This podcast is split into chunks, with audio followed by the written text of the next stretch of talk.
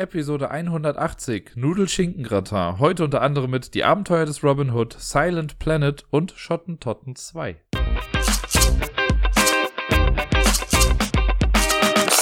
Hallo zusammen, herzlich willkommen zur neuen Folge vom Ablagestapel. Ich bin der Dirk und ihr werdet es kaum glauben. Letzte Woche habe ich, glaube ich, das erste Mal seit sehr, sehr langer Zeit mehr in Präsenz gespielt als online. Also mehr physische Spiele auf dem Tisch gehabt oder auf sonstigen Oberflächen äh, als Sachen halt bei Boardgame Arena. Würde ich jetzt mal grob behaupten, vielleicht lüge ich auch gerade. Aber auf jeden Fall war es eine ganze Menge. Bin ich gar nicht mehr gewohnt gewesen. Aber alleine deswegen würde ich schon sagen, war die letzte Woche echt ziemlich cool. Und äh, ja, ich lasse euch ein bisschen daran teilhaben, an den Spielen, die so äh, gespielt wurden. Da waren gute dabei, da waren auch weniger gute mit dabei. Und den Anfang macht ein verdammt gutes Spiel, Nämlich, äh, ihr kennt es alle, es ist quasi ein Wort, das in den letzten anderthalb bis zwei Jahren relativ häufig benutzt wurde. Pandemie. Ich konnte endlich mal wieder Pandemie in echt spielen. Es ist toll, wenn man irgendwie Leute kennenlernt, die ohnehin gerne schon spielen. Das ist ja schon mal quasi ein Hauptgewinn. Und wenn dann auch noch Pandemie quasi ein äh, Spiel ist, was die andere Person quasi auch sehr gerne mag, dann ist es noch mal besser. Zwei Runden haben wir gespielt. Einmal gewonnen, einmal verloren. Und ja, es ist, ach, ich liebe es. Ich kann es einfach nicht anders sagen. Pandemie ist toll. Ich habe jetzt, äh, wir haben komplett Vanilla gespielt, beziehungsweise stimmt nicht ganz. Wir haben mit den äh, Events dann noch gespielt, also quasi dem Aufbau aus Auf Messers Schneide, aus der On the Brink Erweiterung. Und jetzt habe ich nochmal Bock mit dem Labor zu spielen und mit der Mutation will ich auch nochmal was machen. Die habe ich nämlich jetzt schon was länger nicht mehr gehabt. Aber ja, Pandemie. Leute, es ist einfach eine große Liebe. Was soll ich dazu sagen? Für die, die so gar nicht wissen, was Pandemie eigentlich ist. Ne? Nur mal so ein kurzer Abriss. Ich werde jetzt nicht das ganze Spiel an sich erklären, aber die Idee dahinter ist, auf der Welt brechen vier Krankheiten aus. Äh, das sind namenlose Krankheiten in dem Spiel. Es werden einfach nur farblich quasi zugeordnet. Also es gibt die gelbe, rote, blaue und die schwarze Krankheit. Und die haben schon so verschiedene Ballungsgebiete. Also blau äh, ist mehr so in Europa und Nordamerika, gelb ist in Südamerika und Afrika, rot ist in Asien und schwarz ist so im Osten. Also alles zwischen Asien und Europa quasi. Und die brechen so nach und nach aus. Und wir versuchen kooperativ äh, Gegenmittel dafür zu finden. Und gleichzeitig aber auch zu verhindern, dass das alles zu sehr ausbricht. Und dann hat man halt verschiedene Aktionen pro Runde, kann das dann machen, managt das ein bisschen, versucht dann gut miteinander zusammenzuarbeiten. Da muss man auch wirklich kooperieren, damit das auch funktioniert. Und man gewinnt, wenn man es schafft, alle vier Gegenmittel für diese Krankheiten zu finden und man verliert auf ganz viele andere Arten und Weisen. Da, wenn verschiedene Stapel leer sind, wenn keine Würfel mehr im Vorrat sind und so weiter und so fort, dann kann man draufgehen. Man, äh, ja, ist einfach ein, muss ein gut geöltes Team sein, damit das Ganze dann auch funktioniert. Es gibt ja mittlerweile diverseste Erweiterungen dafür und diverseste Standalone-Produkte in der Pandemic-Reihe. Und wer mich kennt, weiß, dass ich das einfach total feiere und total liebe. Und auch diese zwei Runden äh, haben nichts daran geändert. Es bleibt dabei. Pandemie ist einfach ein tolles Ding. Dann durfte ich letzte Woche auch mehrere Partien eines sehr tollen Spiels spielen. Und zwar, äh, ja, man kann fast sagen, eins der besten Zwei-Personen-Spiele aller Zeiten. Ich habe es, glaube ich, schon länger nicht mehr gesagt. Ne? Äh, Fugitive. Fugitive habe ich jemandem neu beigebracht und die Person mochte das auch so gerne. Deswegen haben wir das irgendwie an einem Abend zwei, dreimal gespielt und an einem anderen Abend, glaube ich, nochmal viermal oder dreimal. Ich weiß gar nicht mehr ganz genau. Natürlich immer mal wieder so ein bisschen mit Rollentausch. Und ja, es ist äh, toll, es ist spannend bei Fugitive. Auch da wieder für die, die es nicht kennen, es ist ein Spiel, was nur für zwei Personen äh, ausgelegt ist. Eine Person ist Marshall und versucht, den Fugitive zu fangen. Also ein äh, Flüchtling. Nein, nicht Flüchtling, das ist das falsche Wort. Jemanden auf der Flucht. So. Das ist quasi ein Flüchtling, aber ihr wisst, was ich meine. Äh, es ist quasi so, so ein bisschen wie auf der Flucht mit Harrison Ford damals. Das geht so in die gleiche Richtung und ist äh, zumindest, was die Story angeht, quasi ein Sequel zu Burgle Bros Burgle Brothers, wie auch immer, das kooperative Spiel, wo man so ein Safe, äh, so ein, so ein äh, Turm quasi, ihr wisst, was ich meine, ne? Wo man einbricht und so und dann ist man eben auf der Flucht danach. Und die, also beide Seiten spielen sich total unterschiedlich. Es ist ein asymmetrisches Spiel. Und die Person, die wegläuft, muss quasi Karten ausspielen und muss dabei aufpassen, äh, welche Karten man halt spielen darf. Also man fängt bei 0 an und will zu 42 kommen. Und man darf immer nur ein, zwei oder drei Schritte weit gehen und man legt die Karten verdeckt hin darf aber hin und wieder auch sprinten.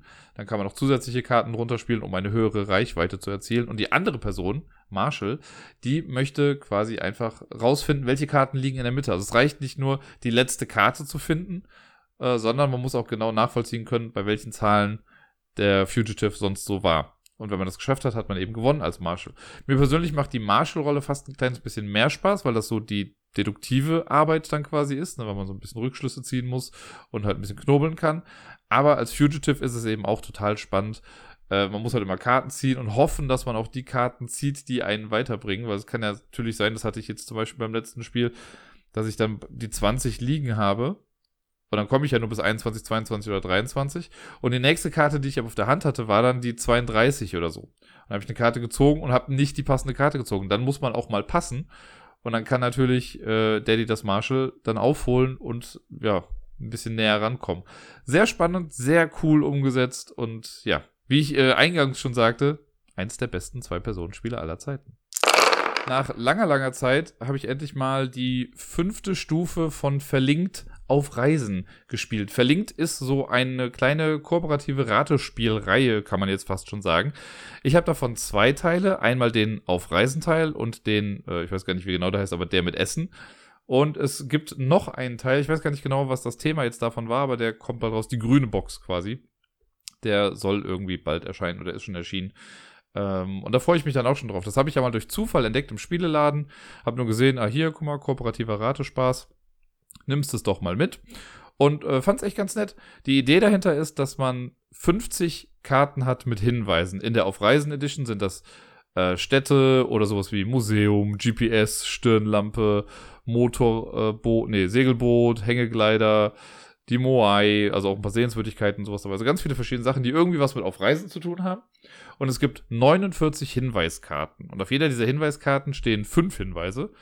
Äh, einer für Stufe 1, für Stufe 2 bis zur Stufe 5. Stufe 1 ist am einfachsten, Stufe 5 ist die Knobelstufe. Und man muss sich dann für eine Stufe eben entscheiden. Und dann liest man einfach von jeder Karte, von jeder Hinweiskarte den Hinweis in dieser Stufe vor und muss jede Karte einer Sache zuordnen. Ne, also jetzt gab es zum Beispiel, ich äh, spoiler das jetzt mal, aber zum Beispiel gab es, wir, wir haben auf Stufe 5 gespielt und dann war ein Hinweis, äh, gibt es 887 Mal. So, und dann war die Lösung dafür die Moai, diese äh, Statuen von den Osterinseln, die man ja kennt. Davon gibt es anscheinend äh, 887. Und dann legt man das einfach da drauf und entweder, wie, wenn man sich ganz sicher ist, packt man das einfach zur Seite, damit es nicht mehr stört, oder man lässt es noch da, damit man später noch was überprüfen kann. Und das Ganze macht man dann 49 Mal. Eine Karte bleibt ja dann am Ende übrig, eine Hinweis, äh, eine ja, Wortkarte, weil es sind ja 49 Hinweise, aber 50 Begriffe. Die Karte muss man dann mit der Antwortkarte überprüfen. Da ist auf der Rückseite nämlich immer so eine ja so eine Art Kette drauf, wo Glieder mit verbunden sind oder nicht verbunden sind. Das ist so ein kleiner Code. Und wenn der Code auf der Antwortkarte mit dem Code auf der letzten Karte, die übrig geblieben ist von den Begriffen, übereinstimmt, dann hat man das eben gewonnen. Ansonsten muss man nochmal ran. Und wir haben jetzt die fünfte Stufe von Auf Reisen gespielt. Das war das letzte, was noch gefehlt hat. Und das war ganz schön knifflig. Ein paar Sachen waren easy peasy. Ne, es gibt so ein paar Sachen, da denkt man sich so, ja, okay, das ist doch kein schwieriger Hinweis. Aber dann sind da auch Sachen bei, oder werden Namen in den Raum geworfen, die man noch nie gehört hat. Und das ist okay, ja, keine Ahnung, was die Person gemacht hat. Da war nämlich äh, die Todesursache für eine bestimmte Person. Und ich, wenn man den Namen nicht kennt, keine Ahnung. Naja, das macht es dann etwas schwieriger. Und äh, noch so ein paar andere Sachen auch. Manchmal sind dann so geografische Angaben mit, ja, ja, auf dem und dem Breitengrad. Dann kann man so ein bisschen erahnen, wo was ist, aber ist auch trotzdem noch schwierig. Ja, und das äh, hat dann auch mehrere Anläufe gebraucht, bis wir äh, die Lösung dann hatten. Also wir mussten irgendwann, irgendwann haben wir angefangen, wirklich nachzugucken, weil man kann natürlich auch einfach die Sachen äh, miteinander kontrollieren, die man aufeinander gelegt hat. Also wenn ich jetzt bei dem Beispiel von eben bleibe, Moai und die 887, äh, ne, die Angabe, dann kann ich diese Karte mit dem Hinweis auch rumdrehen. Da ist dann auch so ein Code drauf und den kann ich dann auch mit der Moai-Karte quasi kombinieren. Und wenn das übereinstimmt, weiß man, okay, in diesem Level stimmt das auch, dann ist das der Hinweis. Und dann legt man das halt zur Seite. Oder eben nicht. Das hatten wir auch, dass wir dann gemerkt haben, ach guck mal, hier haben wir mittendrin irgendwie ein paar Fehler gemacht. Dann haben wir die nochmal getrennt quasi bei den Karten und mit nach unten gelegt. Und so sind wir nach und nach alles durchgegangen, bis wir wussten, okay, alles, was jetzt oben am Tisch liegt, das sind die Sachen, die stimmen. Die haben wir richtig. Alles, was unten liegt, müssen wir nochmal irgendwie neu sortieren. Und dann ging es echt hin und her. Und da war auch, also ich weiß, ein Hinweis, das ist ein bisschen nitpicky, aber bei einem Hinweis fand ich es ein bisschen blöd. ich äh, kann ich jetzt auch mal, na, ich sag's, das verrate ich mal nicht, aber ich fand's doof. Da ging es um Filme und um Locations, welche Filme an bestimmten Orten gedreht wurden. Und so, wie sie es da formuliert hatten als Hinweis, stimmt's eigentlich nicht. Ich kann aber verstehen, warum sie es gemacht haben. Also es ist schon irgendwie nachvollziehbar, aber ähm, streng genommen, ähm, actually, stimmt es nicht so, wie es da steht. Wir haben es aber dann trotzdem irgendwann geschafft und das war äh, cool. Jetzt habe ich auf jeden Fall wieder Bock, äh, auch mit dem anderen Ding weiterzumachen, mit der Essenssache. Ich glaube, da bin ich sogar noch mal ein bisschen schlechter, weil, was weiß ich, vielleicht gibt es da auch so einen Hinweis wie, es gibt 887 davon und dann ist damit die Bananenstauden in Sachsen-Anhalt gemeint oder so. Man weiß es ja eben nicht. Einen Klassiker der Würfelspielgeschichte konnte ich auch am Wochenende spielen und zwar Heckmeck am Bratwurmeck. Ja, das würde ich als mittlerweile Klassiker bezeichnen. Hat ja schon einige Jahre auf dem Buckel und ich habe es ja lustigerweise in so einer ganz kleinen Edition, äh, in so einer kleinen, ja, Minzdose. Wisst ihr, was ich meine? Diese kleinen runden Metalldinger. Wenn man auf den Deckel drückt, dann geht das quasi auf. Und da ist dann alles drin, so super kleine Würfel und die Plättchen sind halt auch ganz klein, aber es passt da rein. Ich finde es mega gut. Ist ja sonst jetzt schon kein Spiel, was eine riesig große Verpackung hat oder so, weil ich mag das halt, diese Micro-Games. Da gibt es auch noch ein paar mehr von äh, in dieser Art. Aber hier finde ich es einfach sehr, sehr cool. Ja, und das äh, habe ich on the road gespielt im Zug quasi. Man muss dann so ein bisschen aufpassen, dass die Würfel nicht irgendwie verloren gehen. Deswegen haben wir immer in so einen Deckel reingewürfelt. Im Endeffekt haben wir da doch mehr Platz gebraucht, als das eigentlich benötigt, wenn man es normal auf dem Tisch spielt. Ist ja egal. Äh, und ich habe sowas von krass verloren. Ich habe gegen Deni gespielt und es ging einfach nicht klar. Der hat mich so fertig gemacht. Für die, die es nicht kennen. Äh, es ist ein, ja, im Prinzip so ein bisschen Glück-Zockerspiel äh, und Push Your Luck vielleicht auch so ein bisschen.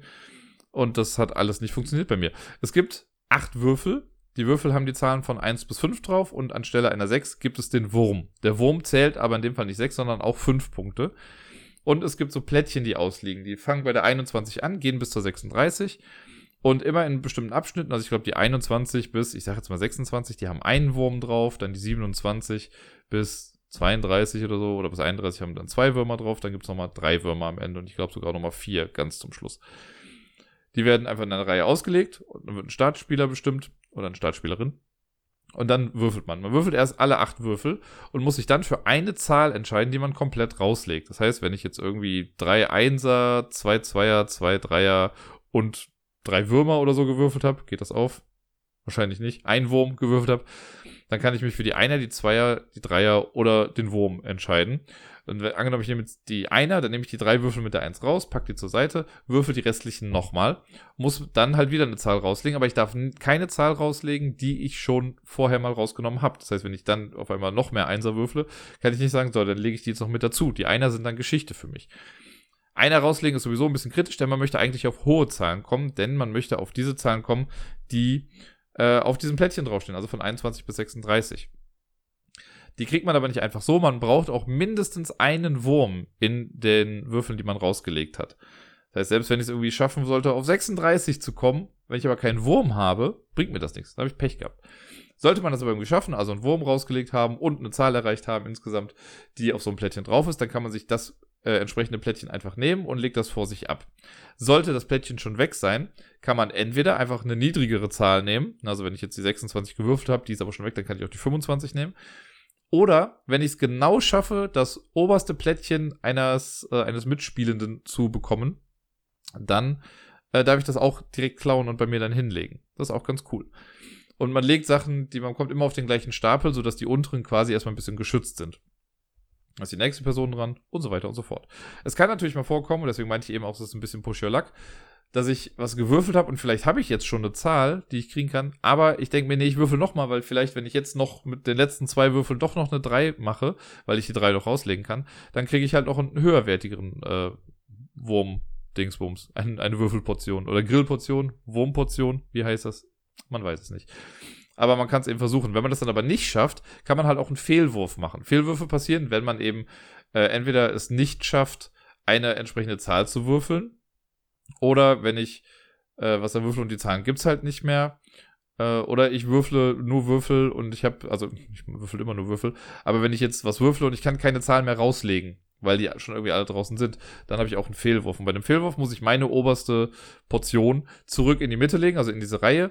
Und zudem wird noch die höchste ausliegende Portion wird dann rumgedreht. Das ist so ein bisschen auch der Endgame-Timer dafür, damit das nicht unendlich lang weitergeht, das Spiel. Ja, und so sammelt man seine Würmerportionen am Ende des Spiels, sobald alle Wurmportionen in der Mitte entweder umgedreht oder vergeben sind, dann zählt man die Würmer, die man auf den Plättchen hat und die Person mit den meisten Würmern gewinnt dann. Und ja, Deni hat einfach unverschämtes Glück beim Würfeln und hat so oft geschafft, mir die Sachen dann zu klauen. Also dann war ich echt froh, dass ich irgendwie ein Plättchen bekommen habe, ja, und zack, im nächsten Zug würfelt er exakt das gleiche und klaut mir das dann wieder. Und er hat dann, also im Endeffekt war es, ich weiß nicht, ich könnte jetzt mal kurz mal nachgucken, wie der Endstand war. Ich glaube, ich hatte drei Punkte oder so. Ich, äh, ja, genau, ich hatte drei und den hatte 15. Wow. Okay.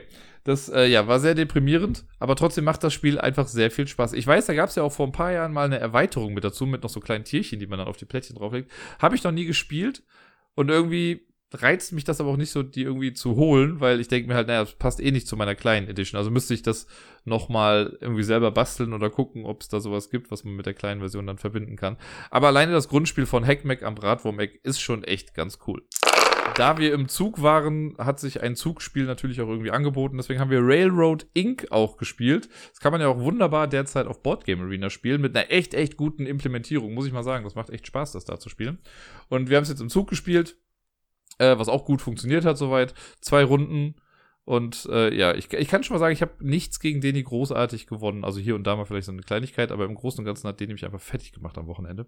Äh, so auch bei Railroad Inc. Wir haben erst einmal das Basisspiel gespielt, also ohne diese Erweiterungswürfel. Dann geht das Spiel über sieben Runden.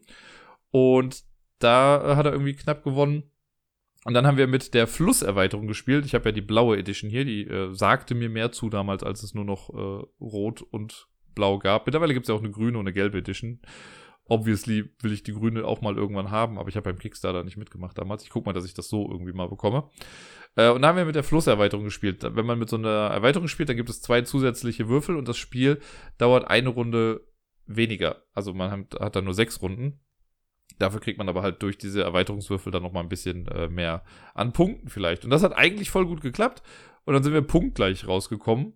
Und dann gewinnt die Person, die weniger Fehler hat, quasi, also weniger offene Streckenenden. Und da hatte Deni, glaube ich, zwei weniger als ich. Und deswegen hat er da auch schon wieder gewonnen. Bisschen frustriert. Aber, ey, ganz cool. Ich habe jetzt nur gemerkt, da ich das jetzt schon was länger nicht mehr gespielt habe, äh, sind die Stifte bei mir stellenweise halt echt schlecht. Also, ich glaube, mittlerweile bei der Masse an Roll-and-Write-Games, die es da so gibt, braucht man so einen Fundus irgendwie an richtig guten Folienstiften, die man auch wieder wegwischen kann.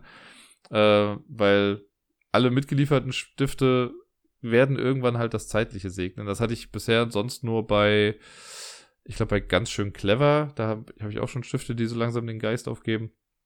Aber ja, bei Railroad Inc. ist mir das jetzt dann auch äh, aufgefallen.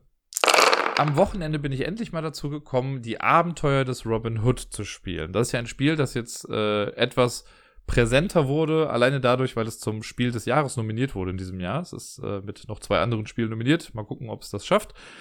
Und ich habe damals, als es irgendwie das erste Mal angekündigt wurde, natürlich direkt gesehen, das sieht man am Cover schon, ah geil, Michael Menzel. Der Mensch, der auch schon für die Illustration und für das gesamte Spiel von Die Legenden von Andor verantwortlich ist, der eigentlich gesagt hat, nee, nach der Andor-Trilogie macht er nichts mehr. Pff, Pustekuchen. Jetzt kommt äh, die Abenteuer des Robin Hood. Das ist auch von ihm das Spiel. Und das merkt man auch, würde ich sagen. Ich äh, habe es jetzt eine ganze Weile nicht gespielt, also ich bin da irgendwie nicht so dran gekommen und es hat mich jetzt auch nicht so gepackt irgendwie, also nicht so gereizt, dass ich jetzt unbedingt spielen musste. Und es hat sich jetzt aber ergeben am Wochenende, dass ich das äh, Intro-Szenario mit Deni und Bödi spielen konnte. Und ja, ich kann schon mal direkt vorweg sagen, schön sieht's aus, aber das ist ja nicht alles. Ne? Ähm, was war in Robin Hood? Wir haben jetzt das Intro-Szenario gespielt, deswegen kann ich wirklich nicht sagen, ob später noch irgendwelche interessanten Mechaniken oder so mit dazukommen. Aber im Basisspiel ist es wie folgt: Wir teilen die Spielfiguren unter uns auf. Im äh, Intro-Ding muss auch so sein, dass eine Person Robin spielt, eine Person spielt Little John und wir hatten dann noch Will Scarlet mit dabei. Vierte Option wäre sonst noch Maid Marian, die wäre dann die gelbe Figur, die hatten wir jetzt nicht mit drin. Dann kriegt man ganz im Legenden von Andor-Style, also man baut den Spielplan zusammen, das ist wie so ein Puzzle quasi gemacht das sind, glaube ich, acht Spielplanteile insgesamt. Die macht man erstmal aneinander. Und was einem sofort auffällt, ist, dass die quasi so äh, doppellägerig sind. Denn es gibt ganz viele Plättchen, die so in den Spielplan mit eingelassen sind.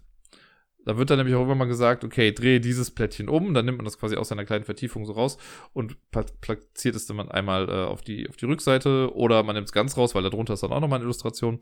So gibt es schon so ein bisschen variablen Aufbau in bestimmten Szenarien. Ne? Dann kann hier mal eine Wache stehen, da ist dann vielleicht mal keine und so weiter. Dann folgt man quasi äh, dem Buch. Es gibt nämlich ein Buch, das ist äh, der Erzähler, so ein bisschen wie bei Andor oder diese ganzen Legendenkarten. Beziehungsweise für das allererste Spiel gibt es so ein Beiblatt. Das finde ich ja immer nett. Das haben sie auch schon bei Andor gemacht damals, dass du so einen Schnellstart-Guide hast. Ne? Einfach baut das so und so auf, ihr braucht dies und jenes und jetzt fangt an. Ne? Lest auf Seite 20 oder so in dem Begleitbuch dann mit. Das funktioniert super gut. Und in diesem Buch werden dann so nach und nach die Geschichte und auch die Regeln dann erklärt. Das ist an sich auch total cool. Äh, ich mag das ja. Ich, ich habe das ja schon hier und da mal erwähnt, dass ich so Sachen mit Büchern oder so irgendwie ganz cool finde. Und das vom Flair her ist das auch echt ganz nett. Ähm, da gibt es irgendwie in dem Buch dann auch verschiedene Lesezeichen, die man sich so reinsetzen kann für bestimmte wichtige Stellen, wo nochmal irgendwelche Regeln erklärt werden. Aber der grobe Ablauf ist, es gibt einen Beutel, in den kommen kleine Würfel und auch Scheiben rein. Das ist ein, also ich denke mal früher, vor ein paar Jahren, wenn das Spiel rausgekommen wäre, hätte man zwei Beutel gehabt. Dann hätte man einen Beutel gehabt für die Zugscheiben und einen Beutel für die Kampfwürfel. Hier ist das jetzt einfach ein Beutel. Das ist aber auch relativ egal, weil diese Zugscheiben oder Charakterscheiben, die sind so groß und diese Würfel sind so klein, da kann man nicht zufällig was Falsches greifen davon. Im Beutel sind also äh, pro mitspielender Person eine Scheibe. Dann gibt es eine Scheibe für den Sheriff von Nottingham, quasi das Böse. Und bei uns jetzt zu dritt gab es noch eine neutrale Scheibe. Die kommen alle da rein. Und ein Spieler oder eine Spielerin greift dann in den Beutel rein und dann zieht man eine Scheibe raus und die Scheibe sagt dann, wer jetzt gerade was äh, machen darf, wer jetzt gerade am Zug ist. Das ist ganz nett. Äh, so ähnlich kennt man das ja auch vielleicht schon von die Säulen der Erde und so. Da wird ja auch aus einem Beutel rausgezogen, um zu gucken, wer jetzt gerade irgendwas machen darf. Wenn man dann am Zug ist, dann macht man drei Schritte im Prinzip. Das erste ist, man bewegt sich. Und um sich zu bewegen, äh, gibt es keine Felder, die man abläuft oder so, sondern das ist, äh, ich würde mal sagen, im Brettspielbereich schon recht innovativ. Man guckt, wo die Figur gerade steht, äh, die man auf dem Spielplan vorher platziert hat. Und dann hat man so Wege oder Streckenfiguren oder Bewegungsfiguren in der eigenen Farbe. Davon gibt es zwei kurze und eine lange. Und noch eine zweite Spielfigur, also zweite Figur, die genauso aussieht wie die, die schon auf dem Spielfeld steht gerade. Und dann darf ich quasi, wenn ich jetzt mit Robin, also ich war dann Robin, weil grün, obviously, äh, dann kann ich quasi von mir ausgehend diese Bewegungsfiguren anlegen, immer so mit dem hinteren Ende quasi an meine Figur und dann an das vordere Ende, die kommt die nächste dran und so weiter, damit so eine Art Schlangenweg entsteht. Und ans Ende davon packe ich dann die zweite Standfigur und sollte das alles legal sein in der Bewegung, dann kann ich danach alle anderen Figuren wegnehmen und die zweite Standfigur, die bleibt dann da stehen, wo ich hingelaufen bin. Simuliert also quasi, dass man sich so durch den Wald oder durch die Burg oder sowas bewegt.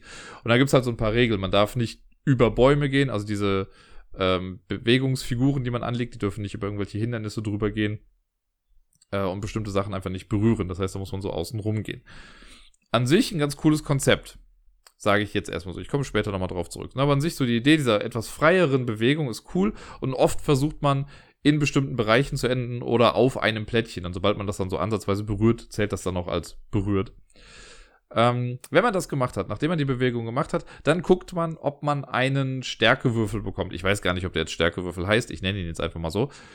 Äh, und das ist nämlich so, wenn man den langen Bewegungsmarker nicht benutzt hat, also wenn man nicht gesprintet ist, dann hat man Kräfte gespart und dann kommt ein weißer Würfel auch noch in den Beutel rein. Und dann kommt der dritte Schritt, da kann man quasi eine von zwei Sachen sich aussuchen, was man machen möchte. Entweder kann ich äh, etwas erforschen oder ich kann versuchen, jemanden zu überwältigen, wenn ich mit einer Wache auf dem Feld stehe, zum Beispiel. Wenn man beides nicht kann, weil das gerade nicht gegeben ist auf dem Feld, auf dem man steht, dann kann man eben nichts machen. Und dann wird die nächste Scheibe aus dem Beutel gezogen und die Person macht dann was. Äh, ich habe ja eben auch gesagt, bei drei Spielern kam eine neutrale Scheibe noch mit raus, beziehungsweise rein in den Beutel. Und wenn die gezogen wird, dann dürfen die äh, am Tisch sitzenden quasi entscheiden, wer jetzt was macht nochmal. Also eine Person ist dann zweimal im Zug drin. Das kann hin und wieder ganz nützlich sein. Und dann gibt es die Scheibe von Nottingham. Wenn die Scheibe rauskommt, dann ist quasi einmal das Böse am Zug. Es gibt äh, unten auf dem Spielverband gibt so eine Leiste, das ist so die Hoffnungsanzeige.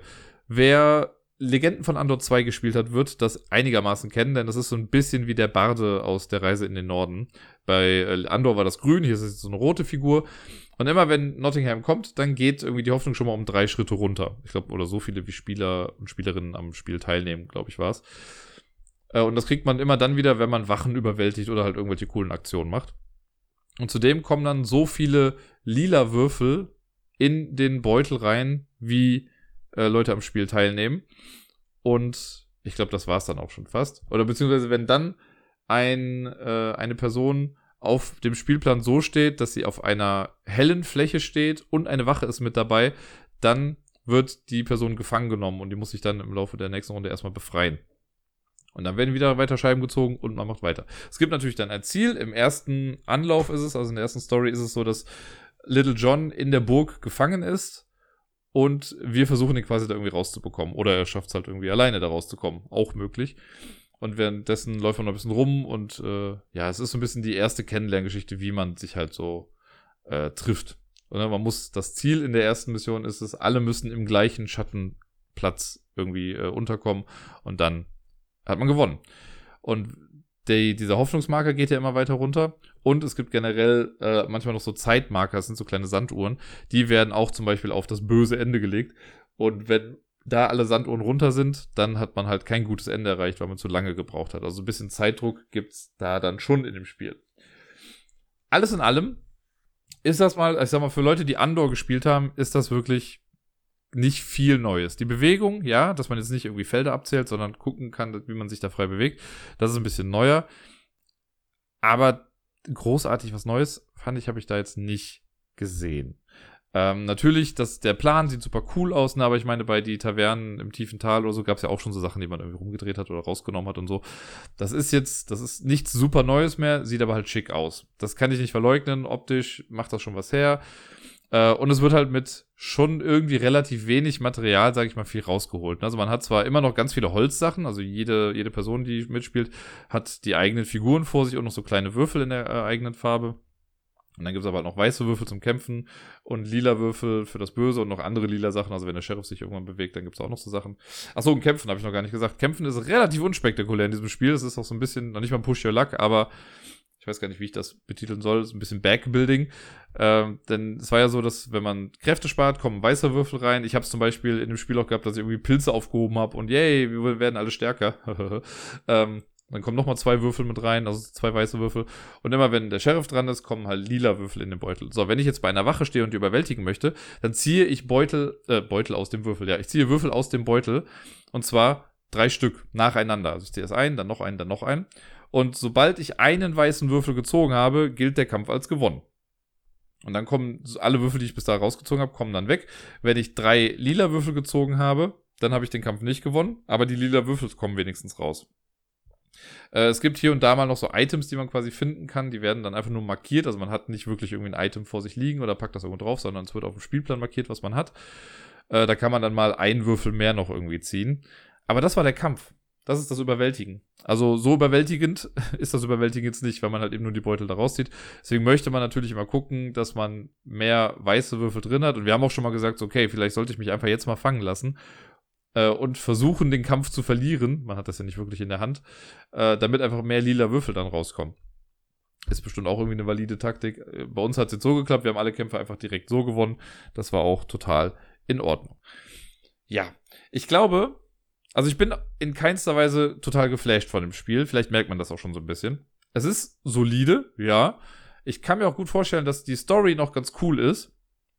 Aber ich glaube, mein größter Kritikpunkt an dem Spiel ist, neben all den schönen Sachen, die es hat und was für ein cooles Spielgefühl das irgendwie vermittelt, die Bewegung. Ich mag die Bewegung nicht so sehr in dem Spiel, weil natürlich ist es irgendwie cool, wenn man sich denkt, oh, guck mal, wir müssen keine Felder abzählen, sondern hier, wir bewegen uns wirklich frei rum. Aber das ist mir zu wischiwaschi in so einem Spiel. Weil, also alleine in der Runde, die wir da hatten, wir haben das nicht absichtlich gemacht, ne? Aber es kommt ja manchmal dann wirklich auf eine Millimeter-Sache an, ne? Dass du dann irgendwie, da heißt es dann, okay, wenn du mit der Spitze den berührst, irgendwie halt so ein Plättchen berührst, dann stehst du drauf, dann kannst du es machen. Ja, so, dann legst du es irgendwie an und siehst du, ah nee, da fehlt ein Millimeter. Und dann, keine Ahnung, muss ja nur jemand mal kurz an den Tisch kommen, auf einmal verschiebt sich das Ganze und, oh ja, guck mal, jetzt klappt's doch. Ich glaube einfach, dass da viel, also natürlich die Spielerehre und Spielerinnen-Ehre ist natürlich, ist vorhanden so, ne? Man will nicht fuschen. Ich glaube, dass das aber hier sehr oft passiert. Dann gibt es dann auch so Diskussionen mit, ja, okay, geht das jetzt hier über dieses eine Blatt des Baums noch drüber oder nicht? Ne, weil dann würde es klappen, dann würde ich mein Ziel erreichen. Wenn ich aber ein kleines bisschen zur Seite gehen muss, dann werde ich es schon wieder nicht schaffen. Und ich glaube, das kann für viel Diskussion sorgen. Der Vorteil davon ist einfach, dass es kooperativ ist und dass, wenn etwas, äh, ja, wenn man etwas falsch macht, ist das halt zugunsten aller und nicht irgendwie, ne, dass einer nur bevorteilt wird in der ganzen Geschichte. Aber das hat mir nicht so gefallen. Also da hätte ich lieber gehabt, dass man Andor-mäßig einfach Felder hat, die man abgeht. So viel schwieriger wäre es auch nicht. Ich hätte sogar noch mehr Material wahrscheinlich gespart, ne? weil äh, da muss man nicht diese ganzen Holzfiguren da machen. Aber ja, das war einfach nicht so ganz meins. Vor allen Dingen dann ne, gab es ja die Aufgabe, steht in Schattenplätzen, das kommt häufiger, da muss die Figur vollumfänglich im Schatten stehen. Ja, was zählt jetzt genau als vollumfänglich, wenn ich jetzt doch irgendwie nur so am Rand irgendwie dran bin? Ah, ich fand's, äh, ja, ich hätte mir lieber Felder gewünscht, die ich einfach abgehen kann. Oder, keine Ahnung, irgendeine andere Methode, aber ich habe jetzt natürlich auch keine. Oder noch viel besser, wäre natürlich dann ein bisschen teurer gewesen. Aber ich weiß ja auch zum Beispiel bei Ghost, wie heißt das Spiel? Äh, muss gerade gucken. Ghost Adventure, ich musste mich gerade wirklich rumdrehen, um zu gucken. Ghost Adventure, das Spiel mit dem Kreisel, das hat ja sogar mehrere Layer. Da hat man ja stellenweise auch drei Layer. Wenn man jetzt nämlich, ähm, angenommen, ihr habt die unterste Ebene, das ist die Fläche, auf der man laufen kann. Also ich rede von den, von den, äh, vom Spielplan, ne? Dass du eine Ebene Papa hast, das ist die, auf der du laufen kannst. Dann kommt die zweite Ebene, die vielleicht dann für, oder meinetwegen ist die, die erste Ebene ist die ganz tiefe, die zweite Ebene ist die, auf der man laufen kann. Und dann gibt es nochmal die Hindernisebene, die quasi dann noch zeigt, okay, hier kommst du einfach nicht lang, sodass da eine kleine Erhöhung ist, die ganz klar zeigt, hier darfst du nicht drüber. Das hätte ich gut gefunden, weil dann wäre es klar gewesen, dass du halt nicht auf dem obersten Layer dieser Pappschicht irgendwie gehen darfst und dass die Figuren immer flach quasi auf dem Boden sein müssen. Das wäre cool, das hätte ein bisschen mehr vielleicht gekostet, aber hätte eine ganze Menge vereinfacht nochmal. Ne, das ist schon alles sehr reduziert, was da so drin ist, aber naja. Ansonsten storymäßig, ich habe ja schon gesagt, wir hatten jetzt so das Intro-Ding, das hat jetzt niemanden großartig äh, beeindruckt, weil es ja wirklich nur ein, ja, wir laufen rum und versuchen uns zu treffen, äh, Story-Aspekt war, so das, die Origin-Story der ganzen Sache. Ähm, ist immer ganz cool, wenn du auf ein Feld kommst und das erforscht, dann musst du halt in dem Buch gucken, also wenn du auf zum Plättchen mit der 91 gehst, dann musst du im Buch auf Seite 91 gucken, guckst dann, welches Abenteuer spielst du gerade und äh, dann wirst du nochmal auf eine Seite weitergeleitet und siehst dann, was du da machen kannst. Da finde ich noch ein bisschen schade, verstehe ich aber total, also das ist jetzt kein Kritikpunkt, aber ich finde es einfach nur schade, dass die, ähm, man sieht quasi sofort, wie lange das Abenteuer an sich geht und wo die Story mal vielleicht Abzweigungen nimmt weil man auf dieser Seite, auf der man landet, wenn ich jetzt zu Plättchen 91 gehe, gehe ich auf die Seite 91 und sehe ja alle Abenteuer, die kommen können und sehe auch, wo gibt es zwei verschiedene Möglichkeiten, sowas wie Legende 5a oder Legende 5b oder so. Das, ähm, ja, finde ich ein bisschen schade. Wüsste jetzt aber auch nicht besser, wie man es machen sollte, ne, wie man es anders lösen könnte. Von daher, alles ganz cool. Ein letzter Kritikpunkt, den ich wirklich als Kritikpunkt sehe, äh, hängt natürlich ein bisschen damit zusammen, wie häufig man das Spiel spielt. Und natürlich, wenn man, wie immer, wenn man vorsichtig mit Sachen umgeht, ja, ist auch ein bisschen einfacher. Aber das Spiel wird, glaube ich, unfassbar schnell abgenutzt. Zumindest bei diesen Plättchen. Weil die Plättchen sind ja wirklich in den Plan so eingelassen. Das ist wie so ein Punchboard, wo man die so rausholt dann. Und man muss manche Sachen, so wie die Wachen und so, die muss man halt häufiger rumdrehen. Ne? Also, dass man die halt hochnimmt, andersrum reinsetzt und wieder reinpackt. Und wenn man das Spiel wieder zurücksetzen möchte, muss man halt wieder alles hochmachen und wieder zurücksetzen. Und das da ist so viel Nutzung einfach dran, ne? also so viel Reibung, sage ich mal, an diesen Stellen, wo man die Plättchen hochmacht, dass man da irgendwann unschöne Kanten irgendwie dran hat. Das lässt sich wahrscheinlich auch nicht so vermeiden und da war dann so ein bisschen die Idee über der Langlebigkeit, glaube ich. Wenn man jetzt einmal das Ding durchspielt, ich weiß gar nicht, wie viele Abenteuer da jetzt drin waren, als neun oder zehn oder keine Ahnung, dann ist es vielleicht nicht ganz so schlimm, ist gegen Ende vielleicht dann sichtbar. Beim ersten Mal natürlich noch nicht. Aber das fand ich ein bisschen oder finde ich einfach schade, dass das Material so sehr unter der Idee dahinter leidet. Keine Ahnung, ob es da bessere Methoden gäbe oder mit so einem kleinen Hilfsmittel. So ein Pöppel wie bei Queensdale. Das wäre halt super, ne? Wo du einfach so draufpackst und äh, dann hast du das Ding in der Hand. Das wäre vielleicht ganz cool gewesen, damit man eben nicht so Sachen da rausfriemeln muss an der, äh, so an den Ecken. Aber gut, was willst du machen? Das ist auf jeden Fall meine erste Partie gewesen jetzt mit äh, die Abenteuer des Robin Hood. Wirklich nette Idee, sieht schön aus, zumindest am Anfang. Äh, die Bewegung ist nicht meins. Ich habe aber natürlich schon Bock, irgendwie mal das Ganze jetzt noch so durchzuspielen, einfach um die Story zu, kennenzulernen und um zu wissen, was noch so alles äh, passieren wird im Laufe der Geschichte. Zum ersten Mal habe ich die reale physische Version von Similo oder Similo gespielt. Das Spiel, über das ich schon mehrfach hier im Podcast mal berichtet habe, weil ich das im Tabletop Simulator auch so äh, oft schon gespielt habe. Similo ist dieses äh, Spiel, da hat man ein Deck äh, ein thematisch zusammenhängendes Deck. Ich habe jetzt zum Beispiel die Tiere. Äh, ich weiß gerade nicht genau, wie viele Karten es sind. Sagen wir mal 36. Die mischt man und eine Person, also ein kooperatives Kartenspiel, eine Person zieht eine Karte davon, guckt sich das Tier dann an und mischt diese eine Karte mit elf weiteren, sodass man dann eine Auslage von zwölf Karten hat. Die zwölf Karten werden dann in die Mitte gelegt. Die Person, die weiß, welches Tier jetzt in der Mitte, also werden offen hingelegt. Äh, und die Person, die weiß, welches Tier das gesuchte Tier ist, zieht nochmal fünf Karten auf die Hand und muss dann Hinweise spielen. Und die anderen Teilnehmenden müssen rausfinden, was ist das gesuchte Tier. Das geht wie folgt. Die Person mit den Handkarten spielt dann eine Karte, und das sind natürlich dann andere Tiere, und nutzt die, um zu sagen, da gibt es eine Gemeinsamkeit mit der Zielkarte oder es gibt etwas, was unterschiedlich ist zu der Zielkarte. Wenn man das, ähm, wenn das eine Gemeinsamkeit hat, dann spielt man die Karte hochkant und ansonsten spielt man sie einfach äh, quer. Und die anderen äh, Teilnehmenden müssen dann versuchen, Karten rumzudrehen, also quasi aus dem Spiel zu nehmen. In der ersten Runde müssen sie nur eine Karte rumdrehen. In der zweiten zwei, in der dritten drei, in der vierten vier, in der fünften eine. Weil dann bleiben nämlich nur noch zwei Karten übrig und da muss man gucken, ob das dann die Zielkarte war. Sollte zu irgendeinem Zeitpunkt die Zielkarte rumgedreht worden sein, hat man natürlich verloren. Äh, und dann kann man aber einfach nochmal neu spielen. Denn eine Runde dauert nur circa vier, fünf Minuten, wenn überhaupt. Es ist ein so tolles Spiel, ein so schnelles Spiel. Ich habe es ja schon online, haben wir mehrere Runden gespielt und es war auch echt flott. Jetzt habe ich es einmal äh, in echt gespielt und es, also, es macht einfach genau so viel Spaß. Ich finde super. Wir haben, glaube ich, fünf, sechs Runden am Stück gespielt. Und äh, es hat auch ein paar Mal funktioniert. Ich glaube, wir haben fünf Runden gespielt, weil Genau, Deni hat es irgendwie zweimal äh, geschafft, der hat Hinweise gegeben und ich habe es dann auch erraten können. Dann, ich habe vorher zweimal irgendwie Hinweise gegeben und die, das hat nicht funktioniert, aber beim allerletzten Mal äh, hat auch mein Hinweis äh, geklappt und es war sehr zielführend.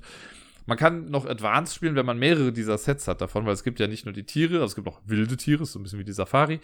Äh, und dann gibt es aber auch geschichtliche Persönlichkeiten oder äh, es gibt online, oder dank Seven habe ich ja auch hier quasi die echte Spookies Edition mit so Monstern. Äh, und irgendwas fehlt mir gerade noch. Was gab es denn da noch? Mythen und Märchen. Genau, also zwei verschiedene Sets sind das. Einmal so griechische Mythologie oder halt Märchen. Und das Coole ist, wenn man zwei Sets hat, dann kann man das so machen, dass man äh, die gesuchten Karten, also in meinem Fall zum Beispiel jetzt die Tiere, dass man die halt in der Mitte lässt, aber die Hinweise gibt man zum Beispiel mit den Mythologiekarten. Ne, dass du dann sagst, okay, Zeus passt halt bestimmt zu einem Bären oder so, keine Ahnung. Das macht das Ganze noch ein bisschen schwieriger. Man muss cool um die Ecke denken, aber es macht schon eine ganze Menge Spaß. Und ja, äh, Similo, das ist einfach toll. Also die Illustrationen sind klasse. Das Spiel macht mit so wenig Regeln ein so cooles Spielgefühl für kooperative, schnelle Spieleabende. Ist das echt toll. Der gute Deni hat sich vor unserem Trip am Wochenende ein Spiel gekauft. Ein kleines Kartenspiel mit dem tollen Namen Silent Planet. Das ist ein kooperatives Kartenspiel. Und ich nehme schon mal vorweg, das war irgendwie langweilig. Sehr langweilig sogar. Ich weiß nicht, ob es daran liegt, dass wir einfach nur Glück hatten oder dass das für ein anderes Publikum vielleicht gedacht ist. Für Kinder vielleicht, für Zahlenkompetenzen so ein bisschen ist das vielleicht noch eine Idee. Aber uns hat's, also wir haben zwei Runden gespielt, weil wir nach der ersten Runde dachten, haben wir irgendwas falsch gemacht. Äh, aber nee, hatten wir nicht. Und es war wirklich recht einfach. Bei Silent Planet geht es um Folgendes. Also es gibt irgendeine Story dahinter mit Aliens auf dem Planeten, bla. Man darf nicht miteinander reden, deswegen heißt das Ding Silent Planet. Es gibt einen Kartenstapel und in diesem Stapel sind die Zahlen von 1 bis 5 drin und X. Ich weiß gar nicht, wie viele es jetzt von jedem gab, ist aber auch eigentlich egal. Die Karten werden gemischt. Jeder bekommt neun Karten erstmal auf die Hand. Die guckt man sich an. Und dann muss man die Karten quasi verdeckt vor sich auslegen in einer Reihenfolge der eigenen Wahl. Man darf aber auch so viele Karten wie möglich aufgedeckt lassen. Also ich kann halt auch sagen, gut, äh, damit Deni weiß, wo bei mir die Zweier anfangen, decke ich die erste zwei halt auf. Ne, dann habe ich halt erst verdeckte Karten, dann habe ich eine offene zwei, dann wieder verdeckte Karten, dann vielleicht eine offene drei oder so. Das äh, darf jeder selber entscheiden, wie er die Karten auslegt und wie viele Karten er aufdeckt. Äh, zu Beginn schon. So, wenn das alle gemacht haben, dann beginnt die leiseste Person und muss bei ein, äh, einer anderen Person quasi eine Karte aufdecken. Ne, also man muss dann irgendwie versuchen, versuchen zu verstehen, was da für eine Logik jetzt hinter war mit den Karten, wie das gelegt wurde. Komme ich gleich zu. Aber da deckt man eine Karte auf und legt das erstmal so in die Tischmitte. Was man nämlich versuchen möchte, ist, man möchte Alien-Teams bilden. Auf den Karten sind so Aliens drauf. Und ein Team besteht entweder aus fünf Karten der gleichen Zahl oder aus fünf unterschiedlichen Karten. Also 1, 2, 3, 4, 5. So, wenn ich jetzt eine Karte aufdecke, ich decke jetzt bei denen eine 1 auf, so, yay, dann haben wir schon mal die 1. Jetzt kann er gucken, hm, er sieht, ich habe vielleicht drei Karten vor meiner offenen 2. dann nimmt er eine Karte davon, weil er sich eventuell denken kann, dass das auch eine 1 ist. So, legt die dann hin, ich mache das gleiche bei Deni, so zack, zack, zack, haben wir fünf Einser in der Mitte. Yay, erstes Team geschafft, dann kommen die Karten zur Seite. Da muss man noch ein zweites Team bilden. Und das macht man halt genauso, indem man halt Karten aufdeckt. Deswegen ist es halt am Anfang wichtig, dass man nicht zu viele Karten offen aufdeckt, damit man einfach genug Karten hat, die man noch aufdecken kann. Äh, aber wenn man zu wenig Karten aufdeckt, ist halt schwierig nachzuvollziehen, wo die Brüche, sage ich mal, sind, also wann die nächste Zahl kommt. Es gibt noch die Xe, die man irgendwo reinpacken kann. Xe sind einfach nur Joker. Die ersetzen eine Zahl. Mehr sind die nicht. Und ja, wenn man dann das zweite Team, also man muss so viele Teams bilden, wie äh, Personen am Spiel teilnehmen. Bei uns waren es halt dann zwei Teams. Und wenn man das geschafft hat, dann hat man es geschafft. Yay. Beim ersten Mal, ohne irgendeinen Fehler, haben wir einfach Karten aufgedeckt und haben es geschafft. Dann dachten wir, hm, mal gucken. Vielleicht lag es einfach nur daran, welche Karten wir bekommen haben und so. Dann gab es bei der zweiten Runde in der Tat mal kurz einen Moment, wo wir mit der dritten Karte äh, verkackt hatten. Wo dann die dritte Karte irgendwie, da hatten wir ein 1, 2, 2. Und das geht halt nicht, weil das kann kein Team sein. Deswegen die dann raus. Aber wir haben es in der gleichen Runde trotzdem noch geschafft, das Ganze zu vollenden. Und dann haben wir das Spiel wieder eingepackt. Das ist herrlich unspektakulär, dieses Spiel. Also ich keine Ahnung. Ich frage mich halt auch, da steht ja, äh, entdecken Sie ein System oder so, oder jeder darf seine eigene Reihenfolgebestimmung, seine eigene Logik irgendwie machen. Aber jetzt mal ganz ehrlich, welche andere Logik will man großartig machen, außer ich sortiere meine Karten in aufsteigender Reihenfolge? Zwei Variationen davon haben wir gesehen. In der ersten Runde haben wir es beide so gemacht, dass wir unsere Karten in aufsteigender Reihenfolge platziert haben. Ne, erst alle Einer, dann alle Zweier, alle Dreier, alle Vierer, alle Fünfer. So. Easy peasy. Und halt hin und wieder eine Karte aufgedeckt, um zu zeigen, okay, hier ist jetzt der Break, ne, da kommt eine neue Zahl. Alternativ, was wir beide in der zweiten Runde gemacht haben, ohne es miteinander abzusprechen, wir haben erst die Karten von 1 bis 5, die wir beide hatten, hintereinander gelegt, dann eine offene Karte und dann danach nochmal in aufsteigender Reihenfolge. Das war's. Also, ich glaube, viel mehr Möglichkeiten gibt's doch da nicht. Das, ich weiß nicht, also, ich glaube, ne, ich will ja, will ja Sachen auch oft gerne mal was Gutes abgewinnen. Ich glaube, mit Kindern Ne, wenn die gerade so lernen müssen, okay, zu verstehen, ich habe jetzt nicht jede Information, ich sehe vielleicht nur eine 2, welche Rückschlüsse kann ich daraus ziehen und was kann ich da ableiten, wo jetzt welche Karte vielleicht sein könnte. Okay, ne, da sehe ich das für so ein kleines bisschen, auch wirklich nur ein kleines bisschen. Aber für Erwachsene, gerade für Erwachsene mit viel Spielerfahrung, ist das äh, langweilig. Also da gibt's, also es ist auch so absolut kein Spannungsbogen, weil entweder deckst eine Karte auf und yay oder halt nee. So, ne, das ich weiß nicht. Dann steht, in den Regeln wird ein riesiger Aufwand betrieben, um zu sagen, ihr dürft nicht miteinander reden. Also die Person, die irgendwie bei der gerade gepickt wird, die darf halt ja nicht irgendwie nicken oder sonst was machen oder atmen, im besten Fall auch nicht. Und ich glaube, hätte man sich diesen ganzen Teil gespart oder das also ein bisschen reduzierter gehalten, dann wäre die Regel auf eine Mini-Seite irgendwie draufgekommen. Weil viel mehr ist es auch nicht. Also es ist, es ist wirklich sehr schlank, was die Regeln angeht. Großer Pluspunkt, man muss nicht viele Regeln lesen. Äh, aber das Spiel an sich hat uns echt nicht. Äh, also, ist, ich würde nicht mal sagen, es hat mir nicht gefallen. Es war einfach belanglos. Dann haben wir im Zug noch auf dem Rückweg dann äh, Lama gespielt, das Kartenspiel. Deni hatte es zwar schon mal gespielt, aber konnte sich nicht mehr dran erinnern, hatte das dann mitgebracht. Und wir haben quasi ein Best of Five gespielt, was äh, ich erstmal mit einem 2 zu 0 großartig anführen konnte und dann habe ich 3 zu 2 verloren. Yay. Lama, tolles Kartenspiel, was absolut keine Daseinsberechtigung hat und gar nicht so toll sein dürfte, wie es ist. Das sage ich ja mal ganz gerne. Weil Lama ist äh, einfacher als Uno. Es gibt irgendwie die Zahlen von 1 bis 6 in den Karten und Lamas. Äh, jede Karte gibt es achtmal. Und eine Karte wird am Anfang auch offen aufgedeckt und wenn man am Zug ist, darf man halt eine Karte abspielen. Entweder spielt man die gleiche Zahl, die gerade liegt, also wenn eine 3 liegt, darf ich eine 3 drauflegen, oder eins höher. Also auf eine 4. Ich darf aber keine 5 auf eine 3 legen oder so. Und das war's dann. Wenn ich jetzt bei der 6 bin, weil es gibt ja keine 7, darf ich auf eine 6 ein Lama legen und nach einem Lama folgt die 1 wieder. So rappt das quasi around. Äh, man spielt im Prinzip ganz einfach runtergebrochen, bis man keine Handkarten mehr hat oder bis man aussteigt, weil man sich denkt, gut, ich möchte jetzt nicht noch mehr Minuspunkte kassieren.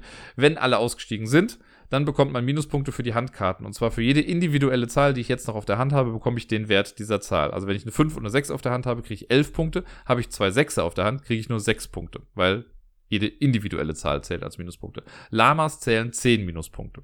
Das nimmt man sich dann in Form von so Punktechips. Schwarze Chips sind 10 Punkte wert, weiße Chips sind 1 Punkt wert. Und sollte man es aber geschafft haben, alle Handkarten wegzuspielen, dann kriegt man zum einen nicht, also null Minuspunkte und man darf einen Punktechip wieder abgeben. Das ist dann halt ganz cool, weil man halt auch die schwarzen Zehner-Chips ja weggeben kann. So kann man auch, also wenn ich jetzt irgendwie neun äh, weiße Chips gerade habe, dann ist vielleicht auch gar nicht so verkehrt, vielleicht noch irgendwie mit einem Minuspunkt eine Runde zu beenden, einfach um dann zehn zu bekommen, weil wenn ich dann es schaffe, eine Runde zu äh, vollenden, indem ich alle Handkarten abspiele, dann darf ich den schwarzen Chip abgeben. Ja, wir haben also echt viel gespielt. Man, also ein Spiel an sich dauert ja schon mehrere Runden, denn äh, man spielt so lange, bis eine Person 40 Minuspunkte hat und dann gewinnt die Person, die die wenigsten Minuspunkte hat. Wir haben es ein kleines bisschen abgeändert, weil es cooler ist. Deswegen haben wir mit 42 Minuspunkten gespielt. Hat jetzt aber auch nicht so krass äh, den Unterschied gemacht. Und ja, wie schon gesagt, die ersten zwei Runden habe ich für mich entscheiden können und dann hat Deni einen Durchmarsch gehabt und hat einfach die letzten drei Dinger dann auch gewonnen.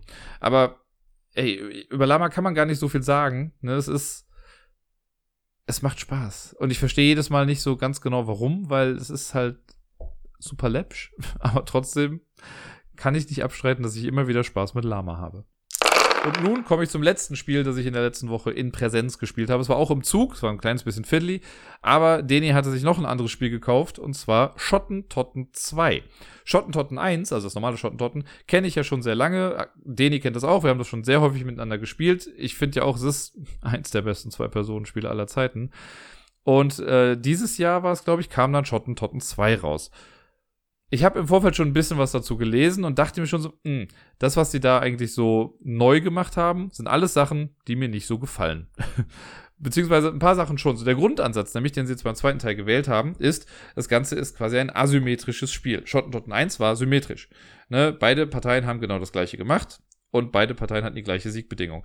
Das ist jetzt anders. Bei Schottentotten 2 gibt es nämlich einen Angreifer und einen Verteidiger. Oder eine Angreiferin und eine Verteidigerin. Oder wie es im Spiel heißt, ein Huhn und ein Koch. Als Huhn bist du Verteidiger, glaube ich. Und als Koch bist du in der angreifenden Fraktion unterwegs. Äh, und das spielt sich ein kleines bisschen unterschiedlich. Es gibt auch nicht mehr die gleiche Zahlenaufteilung wie vorher. Früher bei Schottentotten war es so, dass es die Zahlen von, ich überlege ich gerade, von 1 bis 9 gab in sechs verschiedenen Suits, also sechs verschiedenen Farben. Jetzt gibt es die Karten von 0 bis 11, aber nur noch in fünf verschiedenen Farben. Warum auch immer. Äh, ja, bei den Nullern ist es so, also die haben noch so eine Special-Funktion, wenn irgendwo eine 11 liegt auf der Seite meines Gegenübers, angenommen die grüne 11 liegt da und ich spiele dann die grüne 0, dann darf ich die 11 und die 0 beide weglegen. Dann kommen die auf den Ablagestapel. Äh, das ist eigentlich der einzige Effekt der Nuller großartig. Es gibt immer noch diese Grenzsteine, sage ich mal. Das sind hier Mauerabschnitte. Und die Siegbedingung ist, wie gesagt, ein bisschen anders. Denn als Verteidiger hat man einfach nur die Aufgabe, das Spiel so lange wie möglich zu gestalten. Also, wenn die letzte Karte gezogen wird aus dem Deck, dann hat, glaube ich, die Person noch einen Zug. Ähm, aber wenn dann nicht mehr gezogen werden kann, ist das Spiel vorbei und dann hat auch die verteidigende Person gewonnen. Als angreifende Person muss man, hat man zwei Möglichkeiten zu gewinnen. Entweder ich schaffe es, vier Mauerabschnitte quasi zu äh, besetzen oder einmal zu gewinnen. Oder ich schaffe es, einen Mauerabschnitt zweimal zu gewinnen. Ja, die sind, am Anfang liegen die auf so einer grauen Seite. Wenn man die einmal wenn man da einmal gewonnen hat, dann werden die rumgedreht, dann sind die beschädigt und wenn man das nochmal schafft, dann äh, hat man gewonnen. Jetzt werdet ihr euch vielleicht fragen, wenn ihr Schottentotten in sich schon kennt, so heavy zweimal gewinnen. Genau, das ist hier nämlich das große Ding, dass hier Karten auch immer mal wieder weggenommen werden. Wenn ich einen Mauerabschnitt irgendwie, äh, wenn ich da dran spiele und das gewinne, dann kommen die Karten, die da sind, weg und dann sind die wieder frei zum Spielen. Grundlegend ist der Ablauf wie bei Schottentotten. Das heißt, wenn ich am Zug bin, ich, okay, grundlegend gibt es zuerst schon mal äh, zu Beginn des Zuges immer eine Sache, die man machen kann. Das ist eine optionale äh, Aktion. Aber im Prinzip, ich habe sechs Karten, glaube ich, auf der Hand. Wenn ich dran bin, spiele ich eine Karte an einen Mauerabschnitt auf meine Seite, also entweder auf die angreifende Seite oder die verteidigende Seite. Äh, und danach ziehe ich wieder eine Karte. Und dann ist äh, mein Gegenüber dran und macht genau das Gleiche. Man möchte an diesen Steinen mit einer bestimmten Anzahl an Karten so kleine Pokerspielkombinationen bekommen. Ne? Also im normalen Schottentotten spielt man, äh, kann man nur drei Karten immer überall dran spielen. Äh, hier ist es jetzt variabel, denn jeder Mauerabschnitt gibt an, wie viele Karten da dran gespielt werden dürfen. Das kann von zwei bis vier halt sein. So kann es auch sein, dass du mit einer grünen 9 und einer grünen 10 halt schon eine Straße der gleichen Farbe hast. Ne, wenn du halt so einen kleinen Abschnitt hast. Es gibt so ein paar Vari Variationen auch. Es gibt äh, manche Symbole, die sagen, okay, hier kannst du drei Karten spielen. Es zählt aber am Ende nicht irgendwie die Kombination mit Straße, sondern nur die geringste Summe, die da liegt. Oder die höchste Summe. Oder manchmal auch die nur Farbe zählt oder so. Ähm, das haben die halt alles ein bisschen variabler gemacht, dass nicht immer alle Sachen gleich gewertet werden, sondern die einzelnen Steine werden unterschiedlich gewertet. Äh, als angreifende Person darf ich mich zu Beginn meines Zuges auch zurückziehen. Das bedeutet, wenn ich Karten gespielt habe an einen so einen Gesetzstein oder Mauerabschnitt und ich merke beim Laufe des Spiels, mh, hm, das passt alles nicht oder ich kann damit nicht gewinnen, dann kann ich sagen, ich ziehe mich zurück und dann nehme ich die Karten, die da liegen und packe die auf den Ablagestapel und habe dann wieder eine freie Bahn. Das wäre ja beim alten Spiel nicht gegangen, weil da bleiben Karten bis zum Schluss liegen.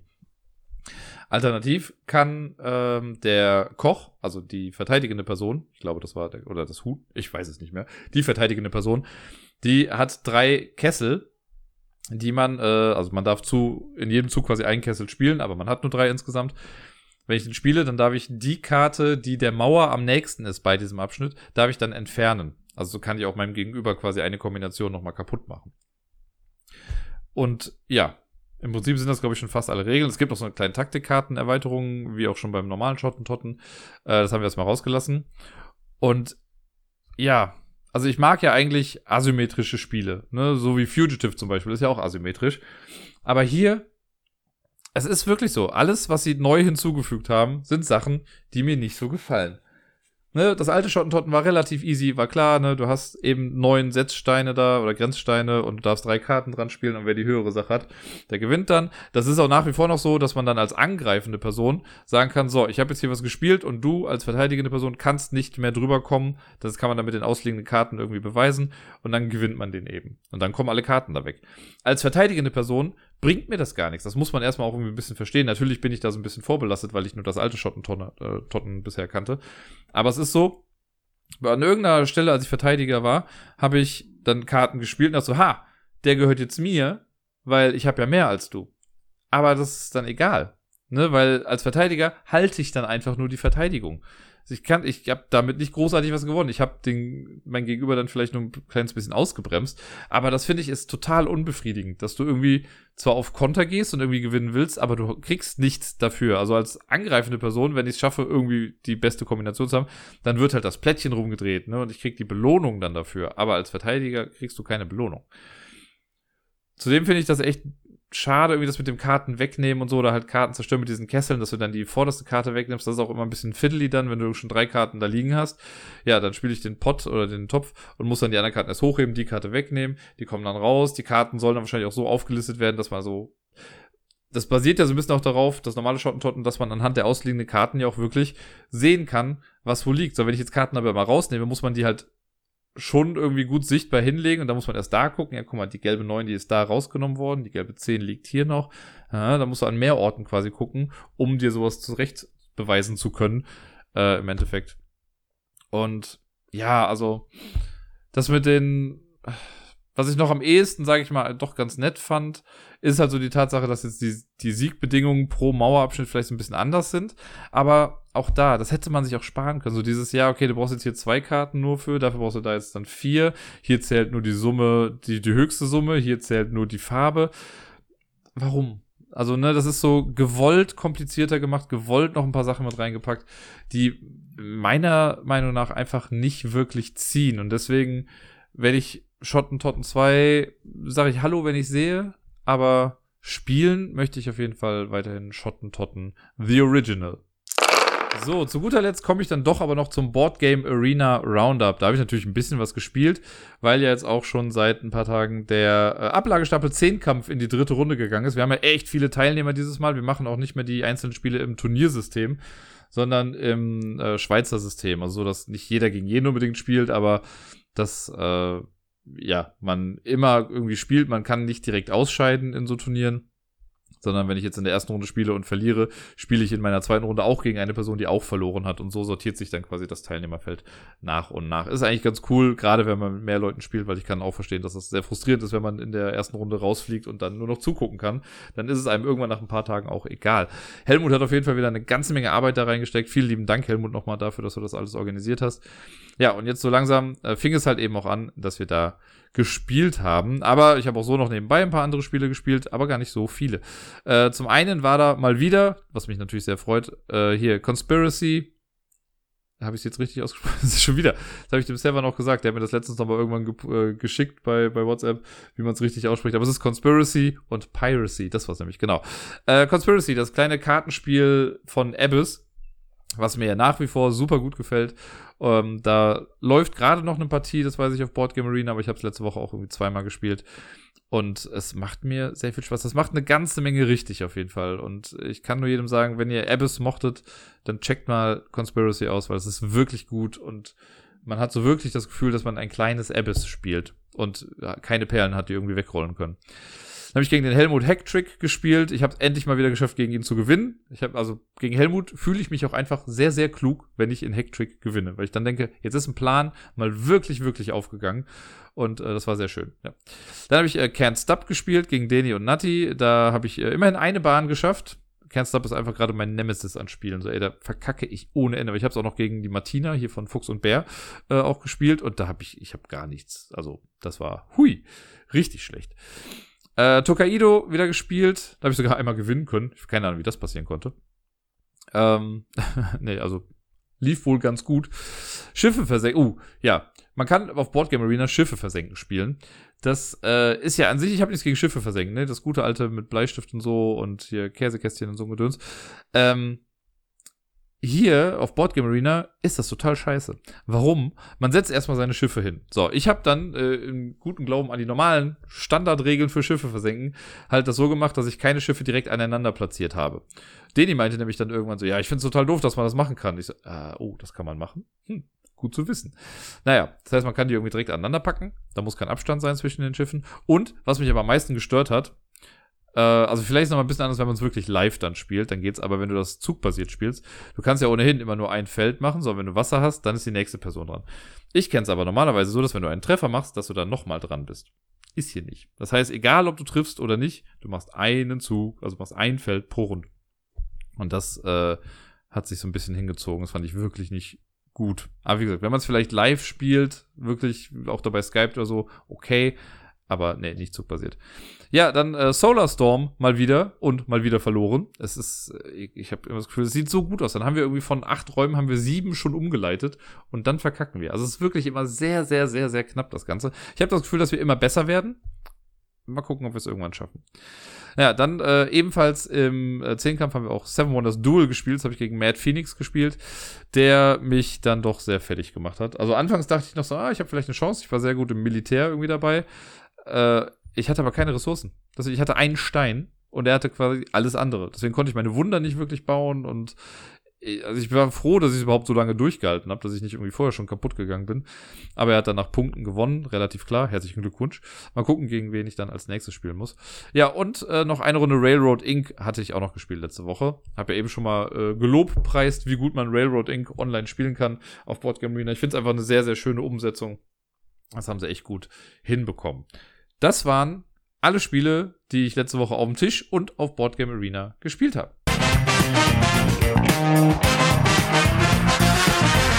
Es steht wieder eine Verlagswoche an in der Top 10 Liste und ich sage auch schon mal direkt, das ist jetzt wahrscheinlich erstmal vorerst die letzte Verlagsliste.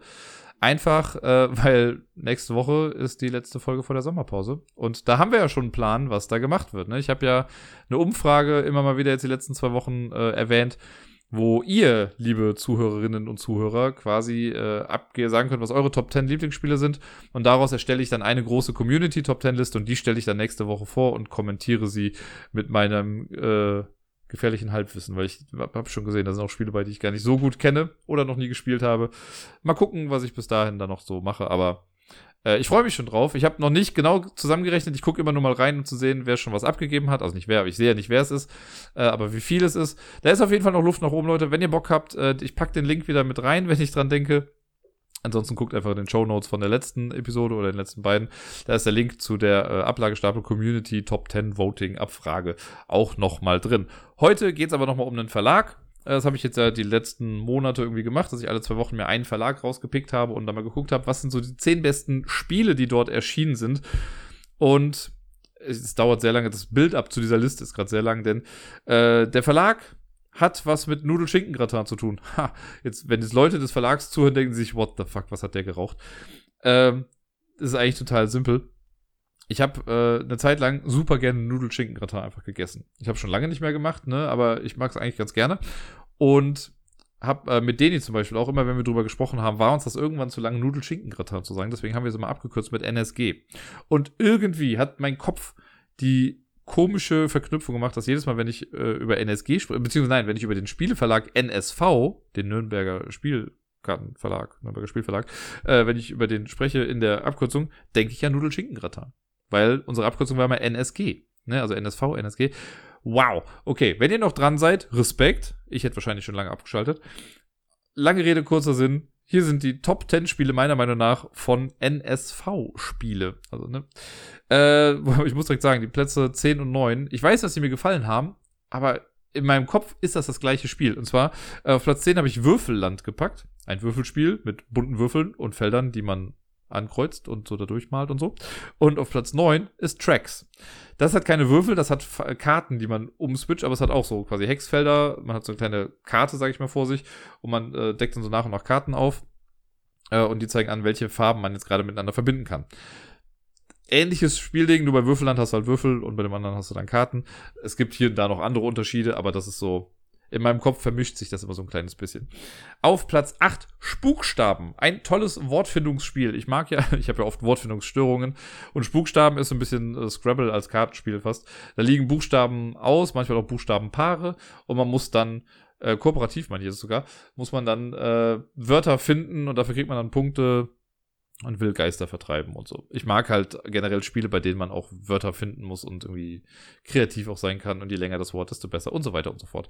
Tolle Sache. Kann man auch online übrigens spielen. Es gibt online so eine Solo-Variante von Spukstaben. Äh, googelt einfach mal Spukstaben online. Äh, könnt ihr euch das mal angucken. Macht auf jeden Fall Spaß. Auf Platz Nummer 7 habe ich ein Spiel von NSV, das, also in meinem Empfinden kennt das keiner. So, das ist, ich habe das damals auf der Messe gespielt. Ich fand das eigentlich echt ganz cool. Ich habe es damals nicht mitgenommen oder so. Ich weiß gar nicht mehr, warum nicht. Äh, aber ich denke da total oft dran, weil es so ein super simples Kartenspiel ist. Ich weiß auch, dass wir da echt Spaß dran hatten, als wir es gespielt haben. Die Rede ist von Take That. Auf der Verpackung ist vorne so ein großer Frosch drauf oder so eine Kröte was null Sinn ergibt, aber ey, wenn du halt viele Kröten hast, hast du verkackt in dem Spiel. Und die Idee dahinter ist recht simpel. Es gibt Karten von 12 bis 98 und die Zehnerzahlen sind raus. Also 20, 30, 40 und so, die gibt's nicht. Ähm, genau, die sind dann raus. Äh, jeder bekommt Karten auf die Hand, meine ich. Ich weiß gar nicht mehr wie viele. Und dann geht's quasi los. Man wer als erstes dran ist, spielt eine Karte aus der Hand in die Mitte und die nächste Karte, die rechts angelegt wird, muss entweder um 10 höher oder um 10 niedriger sein als die Karte, die da schon liegt. So, wenn ich eine Karte hinlege, super, dann ist die nächste äh, Person dran und so weiter und so fort. Man kann aber auch, wenn man am Zug ist und man kann nichts spielen, weil man keine Karte hat, die jetzt 10 höher oder 10 niedriger ist, dann muss man alle Karten in der Mitte nehmen und legt die verdeckt vor sich hin als Minuspunkte am Ende. Das ist so, dass jede normale Karte zählt quasi ähm, einen Punkt, also sowohl Plus als auch Minus später. Es gibt auch die Krötenkarten, das sind die Schnapszahlen, also 22, 33, 44 und so. Die kann man nicht twisten, da komme ich jetzt gleich zu. Deswegen sind das fünf Minuspunkte. Die möchte man also nicht haben. Twisten, fragt ihr? Ja, denn ich kann auch, wenn ich am Zug bin, kann ich Karten twisten. Und twisten heißt einfach, wenn ich, äh, wenn in der Line zum Beispiel jetzt die 37 liegt und ich habe auf der Hand die 73, dann kann ich die Karte dann aus meiner Hand ausspielen und nehme beide Karten und lege sie als Pluspunkte vor mich ab. So kann man Karten dann da rausholen. Das heißt dann Twisted, so nennt man das dann. Ähm, und so versucht man dann auch an Pluspunkte irgendwie ranzukommen. Also kann ich Karten entweder hinten dran spielen oder ich nehme sie mir als extra Pluspunkte irgendwie aus der Mitte raus. Ich glaube, dann zieht man irgendwie Karten wieder auf oder so. Ich weiß es nicht genau. Äh, aber es hat echt viel Spaß gemacht und mit ganz, ganz wenig Regeln, äh, ja, ein nettes Spielgefühl gemacht. Fand ich cool. Auf Platz Nummer 6 ist Illusion oder Illusion wahrscheinlich dann im Deutschen. Das ist so ein bisschen ein Spiel nach dem Anno Domini-Prinzip. Das heißt, man macht auch eine Kartenreihe, legt immer Karten an. Und wenn eine Person das Gefühl hat, dass, dass, dass die Reihe jetzt nicht mehr stimmt, dann kann man das anzweifeln. Äh, und entweder hat man richtig angezweifelt und kriegt einen Bonus dafür oder die andere Person hatte recht und man selber wird dafür bestraft oder so. Und bei Illu äh, Illusion ist es so, dass man da ganz viele Karten hat mit verschiedenen sehr abstrakten Gemälden, sage ich mal drauf, mit vier verschiedenen Farben, also rot, gelb, blau und grün. Und auf der Rückseite jeder Karte steht drauf, wie der Prozentanteil jeder Farbe auf dieser Karte ist. Und zu Beginn einer Runde wird zum Beispiel gesagt, okay, wir spielen jetzt mit Blau und da muss man Karten ähm, so einsortieren und reinlegen, dass der Blauanteil immer größer wird. Das heißt, wenn ich jetzt eine Karte habe, wo nur so ein kleiner blauer Punkt drauf ist, dann packe ich das an den Anfang. Wenn die Karte fast ganz blau ist, dann kommt die ans Ende. Und dann gibt es aber ganz viele Karten, wo nur so ein bisschen blau ist. So, dann muss ich gucken, okay, ist das bisschen blau jetzt mehr bisschen oder weniger bisschen als das bisschen, was schon in der Mitte liegt. Das kann man dann halt überprüfen und äh, ja, sammelt dann Punkte dafür. Finde ich ganz cool. Ich mag ja Spiele, die auf so das Optische irgendwie auch gehen und das äh, passt hier ganz cool. Auf Platz Nummer 5 ein äh, Drafting-Spiel, quasi auch so ein Drafting-Spiel in seiner Reihenform vom äh, Designer von einem anderen Spiel, das später noch kommt. Äh, das Spiel heißt Ohanami. Ohanami ist, ja, äh, simpel quasi. Man hat Karten auf der Hand. Ich weiß gerade auch nicht mehr, wie viele es sind am Anfang. Und wenn ich am Zug bin, suche ich mir eine Karte aus, gebe den Rest weiter. Und das macht man so lange, bis alle Karten gespielt sind. Und dann gibt's, das macht man dreimal. Es gibt drei Runden. Und nach jeder Runde werden quasi, wird die Auslage, die man vor sich hat, dann gewertet. Man kann Karten, glaube ich, in drei Reihen vor sich sammeln. Ähm, und die müssen auch immer in aufsteigender Reihenfolge sein, meine ich. Bin mir auch gerade gar nicht mehr so sicher. Äh, sieht sehr schön aus, ist super simpel, auch wieder so wenig Regeln und trotzdem ein ganz nettes Spielgefühl. Ist so ein Ding, was sich bei NSV so ein bisschen durchzieht. Ähm, auf Platz Nummer 4, ein Spiel, bei dem ich sehr viel mitbekommen habe, dass Leuten das gefällt, und zwar Silver and Gold. Silver and Gold ist äh, quasi auch so eine Art Polyomino-Spiel mit Roll oder Flip and Right äh, gemischt. Man hat immer so kleine Schatzkarten vor sich ausliegen und dann werden, also man hat zwei Karten vor sich ausliegen, glaube ich. Äh, und aus so einem Deck in der Mitte werden Kärtchen rumgedreht, die zeigen verschiedene Polyomino-Dinger an und die kann man dann auf seinen Inselkarten äh, dann einzeichnen. Und immer wenn eine Insel voll ist, äh, kann man die weglegen, dann kriegt man dafür Punkte und dann holt man sich eine neue Insel. Und man versucht noch bestimmte andere Symbole dann anzukreuzen, um nochmal Boni und extra Punkte am Ende zu bekommen. Äh, funktioniert super gut, ist einfach ein solides Spiel, was anfangs, glaube ich, echt nicht viel Liebe abbekommen hat, aber das ist so ein Spiel, was so den Langzeitfaktor auf jeden Fall äh, inne hat, weil das halt auch heute immer noch gerne gespielt wird von Leuten. Und jetzt kommen wir in die Top 3 und es war nicht so einfach, weil ich habe auch ernsthaft überlegt, okay, sowas wie ähm, Silver and Gold hätte auch locker in die Top 3 gekonnt. Aber irgendwie habe ich jetzt mal hier so auch die besonderen Sachen so ein bisschen mitgenommen. Auf Platz 3, es musste irgendwie erwähnt werden noch, habe ich The Mind gesetzt. The Mind ist super faszinierend für mich, weil es ist ja eigentlich so ein Ungame, also so ein Spiel, was irgendwie gar kein richtiges Spiel ist. Das ist das Spiel mit den reduziertesten Regeln, die ich so großartig kenne. Also das Einzige, was da vielleicht noch drankommt, ist das Single-Card-Game, was damals bei Blue Orange Games rausgekommen ist, wo man sich eine Karte, auf der irgendwie so eine Obstscheibe drauf ist, vor den Mund hält, die ein bisschen dreht und man muss anhand der Reaktionen der gegenüberstehenden Leute erkennen, ob man jetzt ein lachendes Gesicht oder ein weinendes Gesicht vor sich, also auf der Karte hat. Das ist das Single-Card-Game. Hier bei The Mind ist dann schon ein bisschen mehr dabei. Aber es gibt die Karten von 1 bis 100. Und wir versuchen, die Karten einfach, ohne miteinander zu sprechen, in aufsteigender Reihenfolge abzulegen. Das ist bei zwei Karten, wenn man zu zweit spielt, noch relativ simpel. Ne? Wenn ich jetzt irgendwie die 5 habe und du hast die 20, so, dann spiele ich meine Karte relativ schnell, weil ich weiß, okay, die Wahrscheinlichkeit, dass du eine niedrigere Karte hast, ist jetzt nicht so ganz da. Aber das geht halt dann immer weiter, denn jede Runde kommen neue Karten hinzu. Also hat man eine Karte mehr auf der Hand. Und wenn man dann irgendwie sieben Karten auf der Hand hat, und das Gegenüber ja auch, und man hat dann so Sachen wie, ich habe die 32, du die 33 und die 34, ich habe die 35 und die 36 oder so, was gerne mal vorkommt in dem Spiel. So, das dann hinzubekommen, dass man die Karten so nach und nach dann irgendwie abspielt und keinen Fehler macht, ist schon echt eine Kunst. Und es klappt halt irgendwann. Irgendwann ist man so aufeinander eingegroovt, dass das klappt. Also, dass man da auch irgendwie ohne Absprachen das hinbekommt. Und es ist so spannend stellenweise. Ich fand gerade zu zweit dieses, okay, jetzt verkack bloß nicht, ne? Jetzt mach nichts falsch und spiel nicht eine Karte irgendwie erst zu so schnell, weil man muss ja erstmal so die innere Uhr aufeinander einstellen, ne? Ich habe das mal mit einem Kumpel gespielt. Da habe ich so gedacht, so, okay, es hat noch keiner was gespielt, so, ich habe die 12 auf der Hand, ja, dann lege ich jetzt mal langsam was. So, und zack, legt der eine Karte und die 50, wo ich mir denke, ey, was geht ab? Wir haben doch gerade mal 10 Sekunden gewartet, ne? Chill doch mal. Ja, The Mind ist ein Phänomen. Ich, äh, ja, ich weiß nicht, ob ich das Leuten uneingeschränkt empfehlen würde. Ist halt auch kooperativ, ne? Wer jetzt mit kooperativen Spielen äh, nichts anfangen kann, der äh, wird da wahrscheinlich eh einen Bogen drum machen. Aber ich finde, so einmal ausprobieren sollte das schon mal jeder, einfach weil es eine echt nette Sache ist. Auf Platz zwei äh, klassisches Spiel, was ich auch schon was länger habe vom NSV, und zwar äh, Quicks. Das gute alte Würfelspiel, was ja quasi sowas wie Lost Cities, das äh, Würfelspiel schon war, als es rausgekommen ist. Jetzt gibt's ja auch Lost Cities, das Würfelspiel.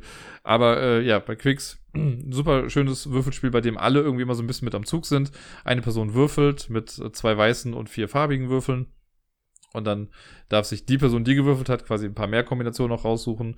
Und die äh, anderen müssen äh, ja auch Würfel miteinander kombinieren und die dann bei sich da eintragen und äh, man versucht die meisten X in reinzusetzen und so. Ich gehe jetzt nicht auf das ganze Spiel ein, aber es funktioniert. Es gab immer wieder neue ähm, Blöcke, die die Zahlen oder Farben neu angeordnet haben. Das hat so ein bisschen Frische damit reingebracht.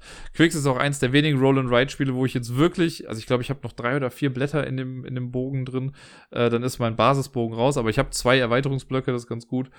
Da gab es irgendwann mal auch noch so Charaktere, die noch mit rausgekommen sind. Es gibt mittlerweile eine Kartenspielvariante davon, eine Duellvariante und was weiß ich nicht was. Quicks ist schon echt cool. Ist ein sehr schönes Würfelspiel und ich spiele es immer wieder gerne. Hab's gerne auch mit als Reise-Edition. Ich habe mir in den Deckel auch so eine kleine Filzeinlage quasi gemacht, damit man, wenn man im Flugzeug spielt oder so zum Beispiel, äh, dass man das nicht so laut hört, damit man die Leute nicht so sehr nervt. Und dann bleibt nur noch ein Spiel übrig und damit habe ich den Titel auch quasi schon genannt, zumindest äh, im Deutschen. The Game. The Game war für mich so ein Überraschungsspiel damals. Also viele dieser Spiele, die ich jetzt hier genannt habe, war auch so, ach cool, das ist ja wirklich nett. Aber ich weiß noch, The Game, da war ich in der Meierschen Buchhandlung hier in Köln und habe das irgendwie im Regal gesehen. Und dachte, das hat mich irgendwie angelacht, haha, weil die Verpackung sieht ja irgendwie total weird aus. Da steht nur The Game drauf und dann ist da so ein komischer Totenkopf. So, in, ich weiß gar nicht, was die Farbe war, ich glaube rot war das dann. Äh, und ich dachte, hä, The Game? Und dann war hinten der Text so super kryptisch, so, ja, schafft ihr es, das Spiel zu schlagen, oder? Und irgendwie ist es im Kopf geblieben, aber ich habe mir erstmal nicht großartig Gedanken drum gemacht, sondern bin ich aber nach der Meischen in den Spieleladen gegangen und da war es schon wieder. Ich dachte, hä, okay, wenn das jetzt hier auch ist, Vielleicht ist es ja was. Nimmst es mal mit. Und es ist halt wieder so ein, so ein typisches Spiel. Ja, ja, Karten von 1 bis 100, ne? Das gibt's ja mittlerweile in tausenden Spielen. Also alleine bei The Mind war es ja auch schon, ne? Und bei Take That sind es auch Zahlenkarten. Ähm, und dann so, okay, es ist kooperativ. Ja, ich mag kooperative Spiele, guckst du mal. Und dann hat so dieses, ja, okay, du hast vier Kartenstapel und auf den zwei darfst du nur aufsteigend Karten ablegen und hier nur äh, absteigend. Kannst aber diese Zehnersprünge immer wieder machen. Und das hat innerhalb von so kürzester Zeit, hat das mein Herz so erobert. Und ich weiß auch, dass wir das bei den Spieleabenden, die ich zu dem Zeitpunkt noch in Köln hier mal gemacht habe, dass wir das da auch rauf und runter gespielt haben. Alle Leute, denen ich das gezeigt habe, die meinten auch so, das ist ja, ne, also am Anfang war so, hä, das soll Spaß machen, ne, das ist doch irgendwie, ne. Äh, und dann fanden das alle ganz cool. Und dann gab es ja irgendwann die On-Fire-Erweiterung wo man dann, ich weiß gar nicht mehr, was es war, waren es die Schnapszahlen oder so, wo die nochmal Special-Sachen waren. Dann gab es die Extreme Edition, die ich jetzt mittlerweile hier habe, weil mit der Extreme Edition kann man halt auch die normale Version einfach spielen, wo nochmal so ein paar Zusatzaktionen äh, mit reinkommen. Und dann gab es noch die Face-to-Face äh, Variante, die habe ich auch hier. Die habe ich einmal dann gegen Jan gespielt, weiß ich noch damals auf der Spielemesse und er hat mich fertig gemacht. Äh, und er hatte mir das damals irgendwie zum Geburtstag geschenkt mit dem Zettel, so von wegen, damit ich nie vergesse, dass er mich da fertig gemacht hat äh, wo man dann, das ist dann, man spielt quasi immer noch das Gleiche, es gibt aber noch die Zahlen von 1 bis 60.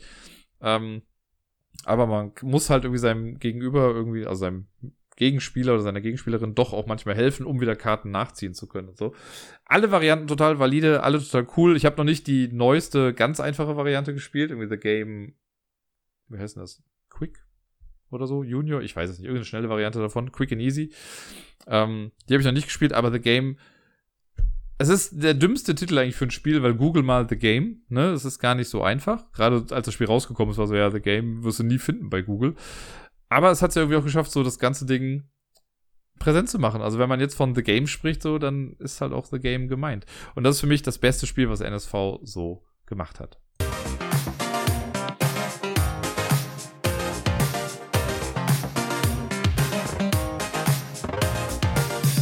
Und sonst so ja, es war eine ganz nette Woche, die ich letzte Woche so hatte, muss ich einfach mal so sagen. Es fing schon montags an mit Lampelusa.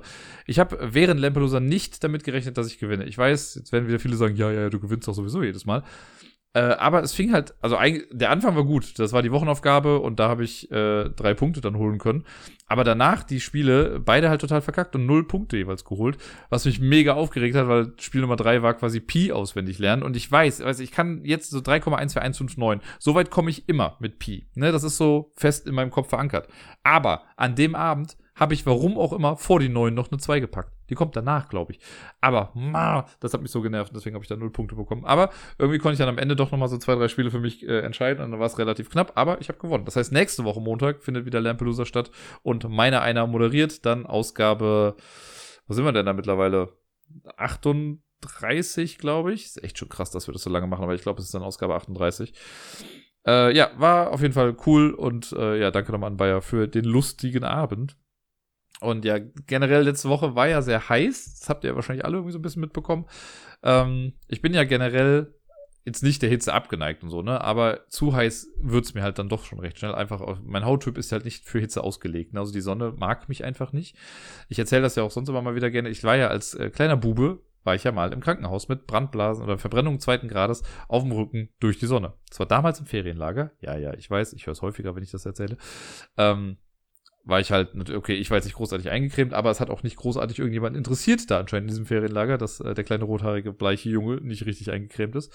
Und dann lag ich gefühlt für fünf Minuten kurz von der Flamme geküsst äh, in der Sonne mit dem Rücken frei und hatte dann äh, im Endeffekt abends dann fünf fette Brandblasen da. Das war nicht so geil. Seitdem weiß ich, dass ich mich eincremen muss. Das habe ich letzte Woche dann auch getan. Äh, nachdem ich ja schon am Sonntag einen leichten Sonnenbrand hatte, ähm, ging dann aber noch, ich meine, meine Haut ist halt auch nochmal ich werde halt nicht per se so braun. Das ist halt immer so ein rot-rostbraun, was bei mir ist. Und oft wird meine Haut auch erstmal rot und dann kommt das halt so nach und nach noch.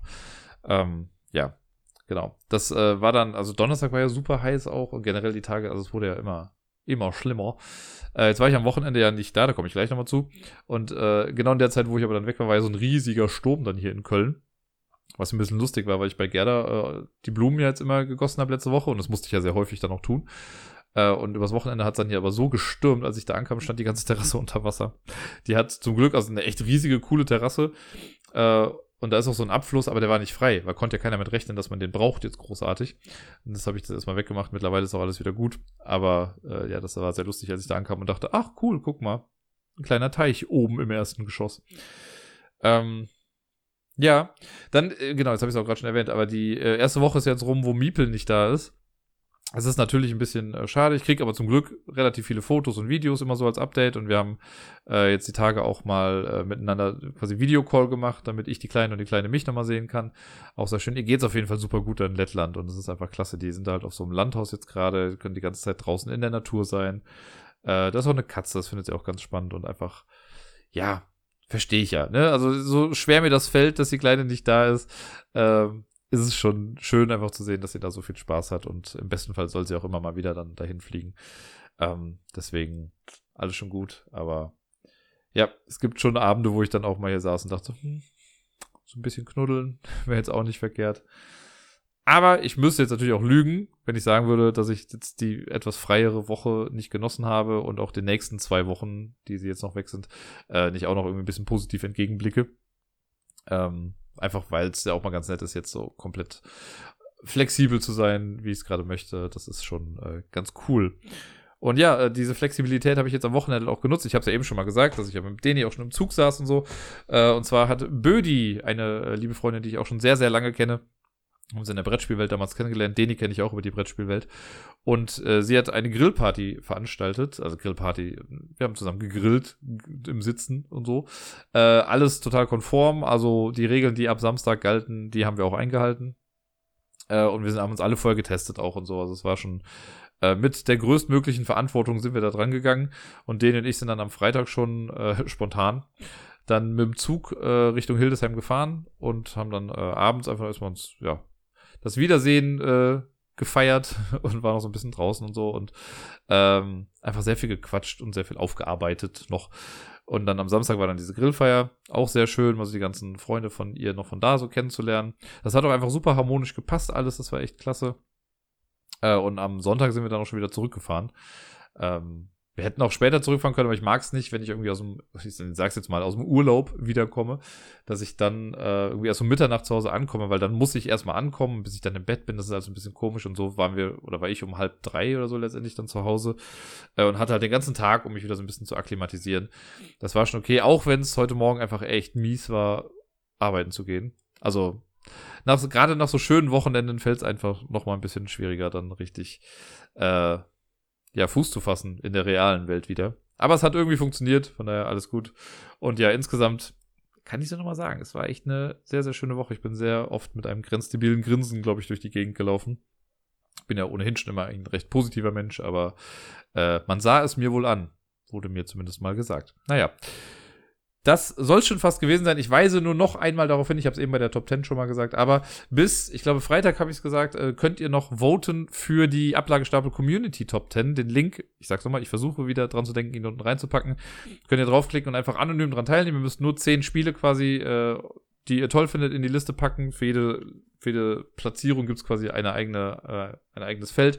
Aber die Platzierung ist jetzt gar nicht wichtig. Es werden wirklich nur die Nennungen gezählt. Ne? Also ist jetzt egal, ob du Pandemie auf die 9 oder auf die 1 packst, kriegt gleich viele Punkte dann dafür.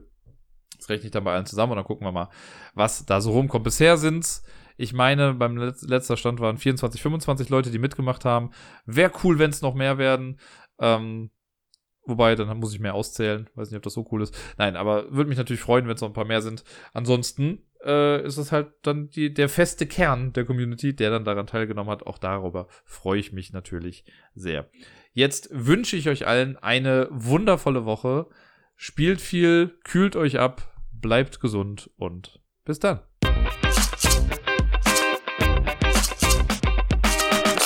Jetzt ging ja doch irgendwie alles ganz schnell, deswegen sage ich noch einmal äh, den offiziellen Hinweis. Nächste Woche ist schon die letzte Folge vor der Sommerpause. Danach ist erstmal sechs Wochen Ruhe im Karton und dann melde ich mich im besten Fall frisch gestärkt nach den Sommerferien mit neuen Folgen zurück.